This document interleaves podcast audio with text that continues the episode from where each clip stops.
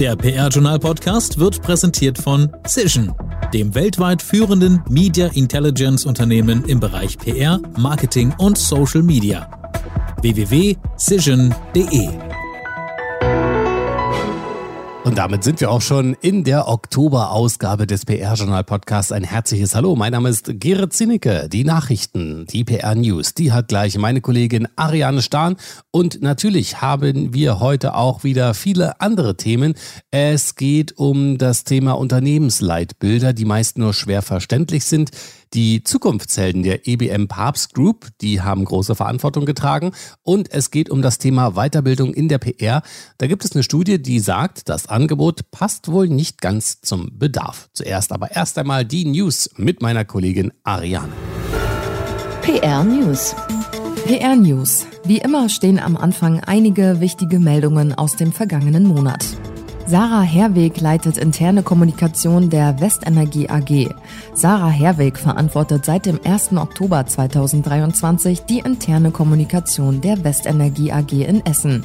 Herweg kommt von der Viga Holding GmbH und Co. KG, wo sie als Director Global Brand Strategy und Communication die globale Unternehmenskommunikation verantwortete. In ihrer neuen Aufgabe berichtet sie an Thomas Speckmann, Leiter Unternehmenskommunikation. DFL holt Kommunikationschef vom VfB Stuttgart. Tobias Kaufmann wird ab dem 1. Januar 2024 Direktor Kommunikation der DFL Deutsche Fußballliga. Kaufmann kommt vom VfB Stuttgart, dessen Kommunikationsdirektor er seit März 2021 ist. Zuvor war er von 2013 an rund sieben Jahre in gleicher Funktion für den ersten FC Köln tätig. Bei der DFL folgt Kaufmann auf Philipp Sagioglu. FAZ verliert Kommunikationschefin. Franziska Kipper-Schreier, seit 2014 Head of Corporate Communication, PR bei der Frankfurter Allgemeine Zeitung GmbH, verlässt das Zeitungshaus und wird ab Dezember Director Global Communications bei Freudenberg Home and Cleaning Solutions und Vileda Professional Deutschland. Das Unternehmen gehört zur Freudenberg Group in Weinheim. Und dann haben wir noch zwei Meldungen, die die Kommunikation zur Fußball-Europameisterschaft der Männer im kommenden Jahr in Deutschland betreffen. Die Spielorte Hamburg und Stuttgart starten eigene PR- und Marketingkampagnen. So hat die Hamburg Marketing GmbH den Auftrag für die Entwicklung und Umsetzung der PR- und Marketingkampagne zur UEFA Euro 2024 der Stadt Hamburg an Jung von Matt Sports vergeben. Für die PR-Arbeit ist die ebenfalls in Hamburg ansässige Agentur Segmenta als Kooperationspartner verantwortlich. Den PR-Etat zur UEFA Euro 2024 für die Stadt Stuttgart hat die Tübinger Agentur Storymaker gewonnen. Schwerpunkt ist die touristische Kommunikation im Rahmen des Turniers. Die PR-Kampagne startet in diesen Tagen und erstreckt sich bis Ende Juli 2024. Dankeschön, Ariane. Und jetzt noch ein Hinweis in eigener Sache. Wir feiern 19 Jahre PR-Journal Newsletter und möchten diese Erfolgsgeschichte mit euch teilen. Wir sind stolz drauf, zu den führenden Informationsquellen in der PR- und Kommunikationsbranche zu zählen und das verdanken wir auch euch, unseren Werbepartnern. Als Dankeschön gewähren wir euch einen exklusiven Jubiläumsrabatt von 19% auf unsere speziellen Aktion 19 Packages, gültig bis zum 30. November diesen Jahres. Die ersten zehn, die zuschlagen, erhalten eine besondere Überraschung. Kontaktiert gerne unsere Marketingfachfrau Vivian Pietruck per Mail, um mehr zu erfahren. Ihr erreicht sie unter pietruck.pr-journal.de. Feiert mit uns und profitiert von diesem exklusiven Jubiläumsangebot. Wir freuen uns auf viele weitere Jahre der Zusammenarbeit. In der Rubrik Recht und PR warnt uns in dieser Folge Medienanwältin Patricia Kronemeyer eindringlich davor, Urheberrechte zu verletzen. Unter der Überschrift Kostenfalle Internet, wenn Abmahnjäger aktiv werden, hat sie auf der PR-Journal-Webseite deutlich gemacht, dass Unwissenheit nicht vor Strafe schützt. Diese Weisheit gelte nicht zuletzt für den Umgang mit Urheberrecht. Mangelnde Sorgfalt könne in diesem Kontext zu erheblichen finanziellen Konsequenzen führen. Man könne schnell ins Visier von Anwaltkanzleien geraten, die sich auf Abmahnungen spezialisiert haben. Das gilt auch für die Nutzung von Musik, aber Patricia Kronemeyer verrät auch, wie man das vermeiden kann. Im Kontext mit der Nutzung von Musik würde ich gerne einen wichtigen Hinweis geben. Die Musik von Instagram, die gilt nur für private Zwecke. Nur dafür wurde sie zur Verfügung gestellt.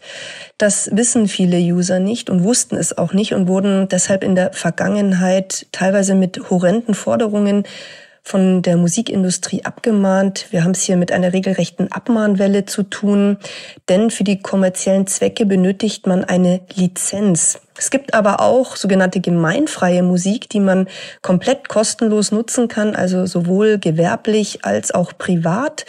Dort bitte trotzdem immer auch die Nutzungsbedingungen einmal lesen und den Link finden Sie unter creativecommons.org. Sollte es trotz aller Vorsichtsmaßnahmen doch einmal zu einer Abmahnung kommen, rät uns die Medienanwältin, diese ernst zu nehmen, aber auch sie juristisch prüfen zu lassen. Wenn eine Abmahnung ins Haus flattert, dann sollte man diese in jedem Fall juristisch prüfen lassen. Oft enthalten die Abmahnungen nämlich überzogene Forderungen. Eine solche Prüfung erfolgt in der Regel auf zwei Ebenen. Im ersten Schritt ist die Frage zu beantworten, ob der gerügte Verstoß überhaupt vorliegt oder ob zum Beispiel die Einrede der Verjährung erhoben werden kann. Und erst wenn man zu dem Ergebnis kommt, dass eine Rechtswidrigkeit vorliegt, sollte man eine Unterlassungsverpflichtungserklärung abgeben, um die Gefahr einer einstweiligen Verfügung zu umgehen. Aber auch hier sollte nicht die geforderte Erklärung blind unterschrieben werden, denn diese sind auch gerne zu weit gefasst und daher zu modifizieren. In einem zweiten Schritt ist so dann zu prüfen, ob die Schadensersatzforderungen berechtigt sind. Und aus meiner Erfahrung kann ich berichten, dass die Höhe oft unangemessen hoch ist und man diese auch reduzieren sollte. Vielen Dank an dieser Stelle an Patricia Kronemeier, die sich auch noch im November im PR-Journal und hier im Podcast mit ihren Servicebeiträgen zu Wort melden wird. Top-Thema des Monats. Ja, und damit darf ich schon wieder den Chefredakteur des PR-Journals Thomas Dillmann begrüßen. Hallo Thomas. Hallo Gerrit. Wir haben viel, viel ähm, zu tun. Wir sprechen gleich und über das Thema Unternehmensleitbilder und warum sie meist nur schwer verständlich sind. Die Zukunftshelden der EBM Papst Group sind auch ein Thema bei uns. Und äh, wir reden über das Thema PR-Weiterbildung und warum das Angebot nicht dem Bedarf entspricht. Darüber reden wir jetzt. Wir fangen an mit den Unternehmensleitbildern. Was ist das? Eine aufs Wesentlich reduzierte Darstellung eines Unternehmenskonzepts, die heute quasi zur kommunikativen Grundausstattung gehört. Eine Studie dazu, durchgeführt von der Universität Hohenheim in Stuttgart und der Ulmer Agentur Communication Lab, hat ergeben, dass viele Unternehmen im deutschsprachigen Raum die Chance verspielen, durch ihre Leitbilder ein klares Bild von sich selbst zu vermitteln. So ist es. Um das herauszufinden, hat das Forscherteam äh, Leitbilder von äh, der 120 umsatzstärksten Unternehmen in Deutschland, Österreich und der Schweiz ausgewertet. Und ja, das Ergebnis kurz zusammengefasst lautet, eher schwer verständlich als klar und transparent, dafür aber sprachlich, emotional und gendersensibel geschrieben.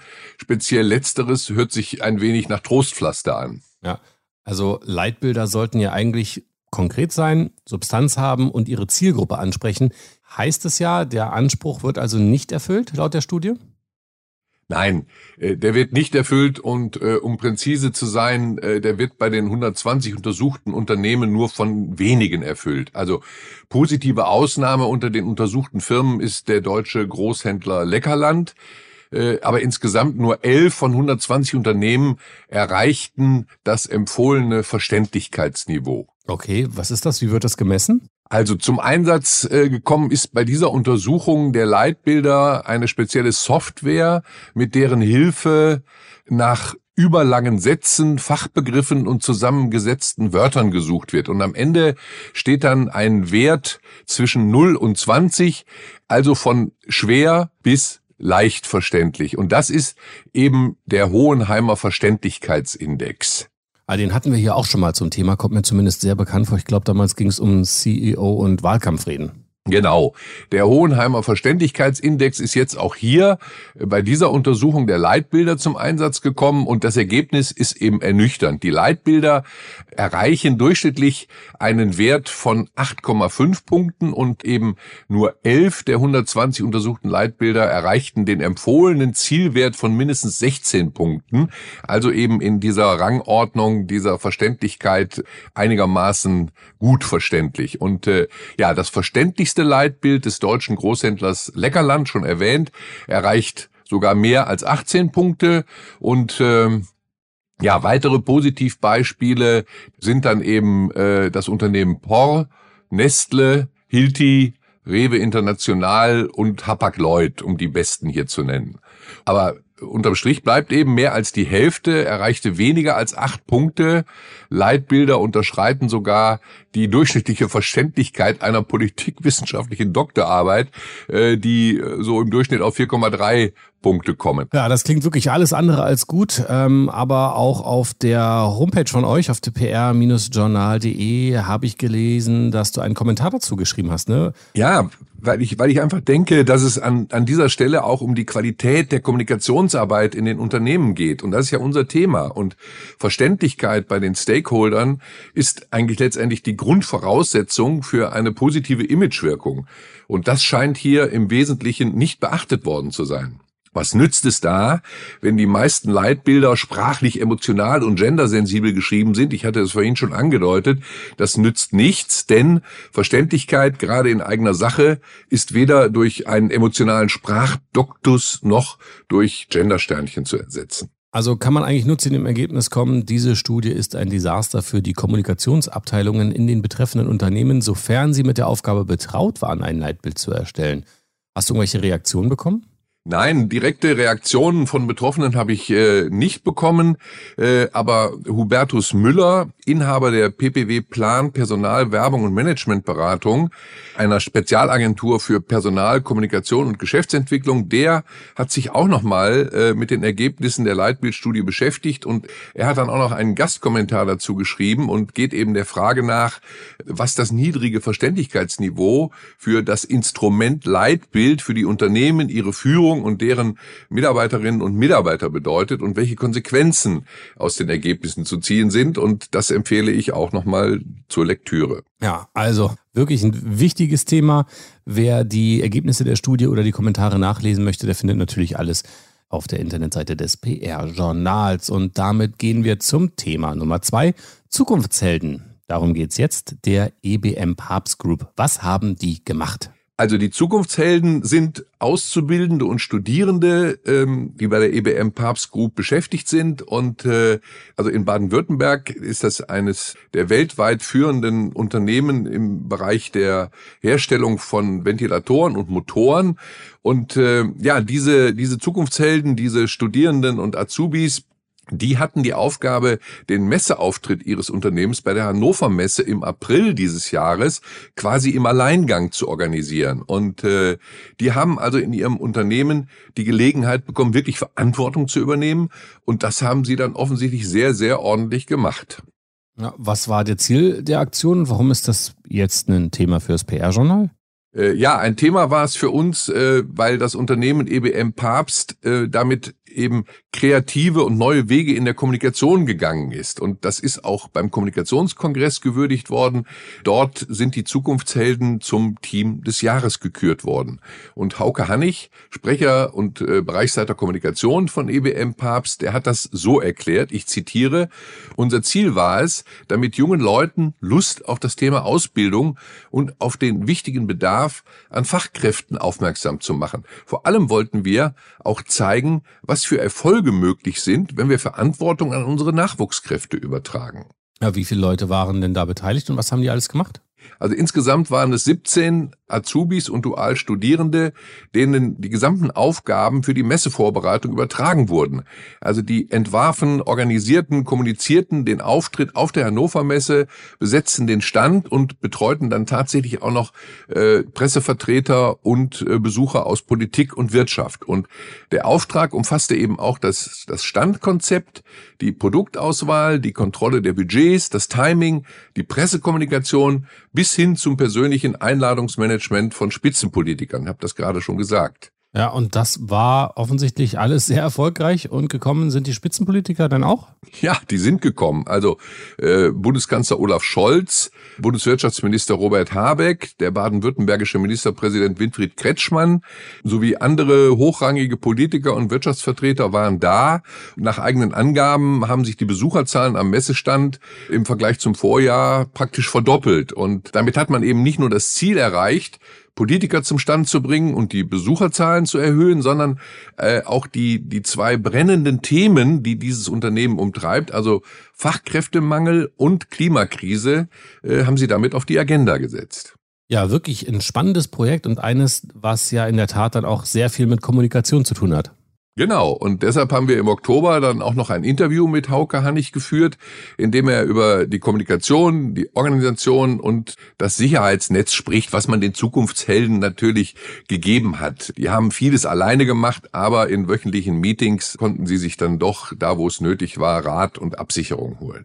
Ja, und das alles ist dann, äh, jetzt mache ich mal den Part, nachzulesen bei uns auf der Webseite. Ja, danke Thomas, äh, vielen Dank für den Hinweis und wir kommen jetzt zum Thema Nummer drei, PR Weiterbildung und warum das Angebot wohl nicht dem Bedarf entspricht. Das ist grob gesagt das Ergebnis vom neuen PR Trendmonitor der DPR Tochter News Aktuell und der Agentur PR. Ja, eine Befragung von äh, 297 PR-Fach- und Führungskräften aus Deutschland und der Schweiz äh, hat ergeben, äh, dass sich die PR-Schaffenden in den Bereichen Data Analytics und Nachhaltigkeitskommunikation am häufigsten Weiterbildung wünschen, doch tatsächlich gibt es bisher wohl nur vereinzelt äh, solche Angebote von Seiten der Unternehmen. Und äh, anhand der beiden Themen Daten-Know-how und Nachhaltigkommunikation äh, kann ich das kurz mit Zahlen unterlegen. Bei knapp jedem zweiten Befragten gibt es in Sachen Daten-Know-how eine Nachfrage. Doch nur jedes vierte Unternehmen bietet hier Trainings und Fortbildung an. Und auch beim Thema Nachhaltigkeitskommunikation, da gibt es ebenfalls eine Lücke zwischen dem persönlichen Bedarf und der tatsächlichen Förderung. 37 Prozent wünschen sich hier Unterstützung, aber tatsächlich äh, 26 Prozent erhalten sie nur eben aktiv in Form von Weiterbildungen. Ja, und das jetzt vielleicht nochmal klarzustellen, es geht hier um die Frage, was Unternehmen ihren Mitarbeitenden an Fortbildung anbieten und nicht um das Angebot der verschiedenen Seminaranbieter und nicht um das Angebot der verschiedenen Seminaranbieter. Ne? Ich lese das auch so, denn auch äh, bei den Themen Pressearbeit, Textkompetenz und Projektmanagement ist die Rede davon, was die Unternehmen anbieten. Und ähm, in diesen Bereichen fällt der Bedarf nach dem Ergebnis dieses PR-Trendmonitors eher gering aus. Äh, so fördert fast jedes dritte Unternehmen die Textkompetenz obwohl eigentlich nur jeder zehnte PR-Profi für sich persönlich in diesem Bereich Nachholbedarf sieht. Und ähnlich groß ist die Diskrepanz auch bei der Pressearbeit, bei der jedes vierte Unternehmen Weiterbildung anbietet, aber tatsächlich nur acht Prozent der Leute es für sinnvoll erachten, dort in diesem Feld ihre Skills weiter zu verbessern. Und auch beim Thema Projektmanagement stellt jedes dritte Unternehmen Trainings zur Verfügung, obwohl nur gut jeder zehnte da Bedarf für sich sieht. Ja, das ist wirklich eine sehr große Diskrepanz. Hoffen wir, dass sich die Lücke zwischen Erwartungen und Angebot künftig schließt. Davon gehe ich aus. Zum einen ist der Trendmonitor eine Momentaufnahme und die Zahl von, von knapp 300 Teilnehmerinnen und Teilnehmern reicht sicher nicht aus für einen vollständigen Marktüberblick. Zum anderen glaube ich aber auch, dass die Seminaranbieter, die in der PR- und Kommunikationsbranche unterwegs sind, ihr Angebot recht schnell dem neuen Bedarf anpassen, wenn sie es nicht schon getan haben. Und deswegen, wie gesagt, ich würde es als Momentaufnahme einordnen. Ja, vielen Dank, Thomas. Das war es schon mal mit uns beiden an dieser Stelle. Aber für dich ist noch nicht ganz Feierabend hier. Ja. Auf ein Wort mit. Und damit kommen wir zum Interview des Monats, dieses Mal mit zwei Gästen. Zum einen mit der neuen Vorsitzenden des Deutschen Rates für Public Relations, Elke Kronewald, zum anderen mit dem Vorsitzenden des Trägervereins, Uwe Kross. Damit ist klar, es geht mal wieder um die wichtige Arbeit des DRPR, des Organs der freiwilligen Selbstkontrolle im Berufsfeld Public Relations und Kommunikation.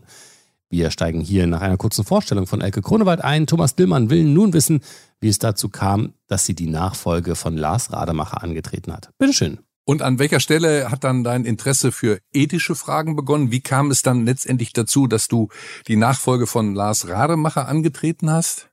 Tatsächlich habe ich mich schon sehr frühzeitig mit ethischen äh, Fragestellungen beschäftigt. Und zwar habe ich meine Magisterarbeit damals geschrieben über Big Brother. Das war ja damals ein ganz neues Phänomen.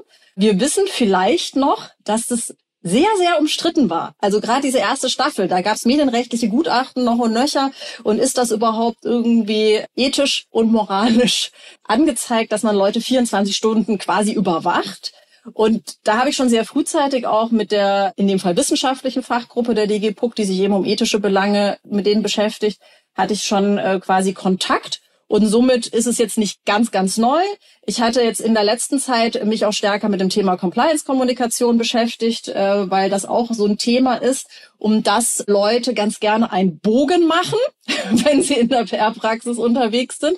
Finde ich aber von daher so ein bisschen spannend. Also das heißt, sperrige Themen sind mir nicht unbedingt fremd oder ja und Lars kenne ich schon sehr lange, sind Ex-Kollegen, wir waren ja beide an der Makromedia Hochschule auch zusammen, er damals in München, ich in Stuttgart und als Idee an mich herangetragen wurde, war ich mir aber eben auch sicher, dass ich in Lars jemanden habe, mit dem halt wirklich ein guter Übergang auch möglich ist. Also wo ich auch genau weiß, für was er steht und wie er das auch geführt hat, weil ich bin jetzt ja schon seit ein paar Jahren auch beim DRPR dabei. Also das ist, glaube ich, auch nochmal ganz wichtig, dass man nicht so ein ganz neu irgendwo reinkommt und gar nicht weiß, wie das bislang gelaufen ist, sondern das war so auch die Idee und ich glaube auch, das ist etwas, was äh, auch den Trägerverein überzeugt hat, dass wir gesagt haben, wir können da eigentlich einen guten Übergang garantieren wollen wir jetzt mal nicht übertreiben. Ne? Es gibt immer ein bisschen Geruckel, aber an sich ist es ähm, was, was gut gelingen kann, weil wir uns eben sehr gut kennen, weil wir schon eng zusammengearbeitet haben.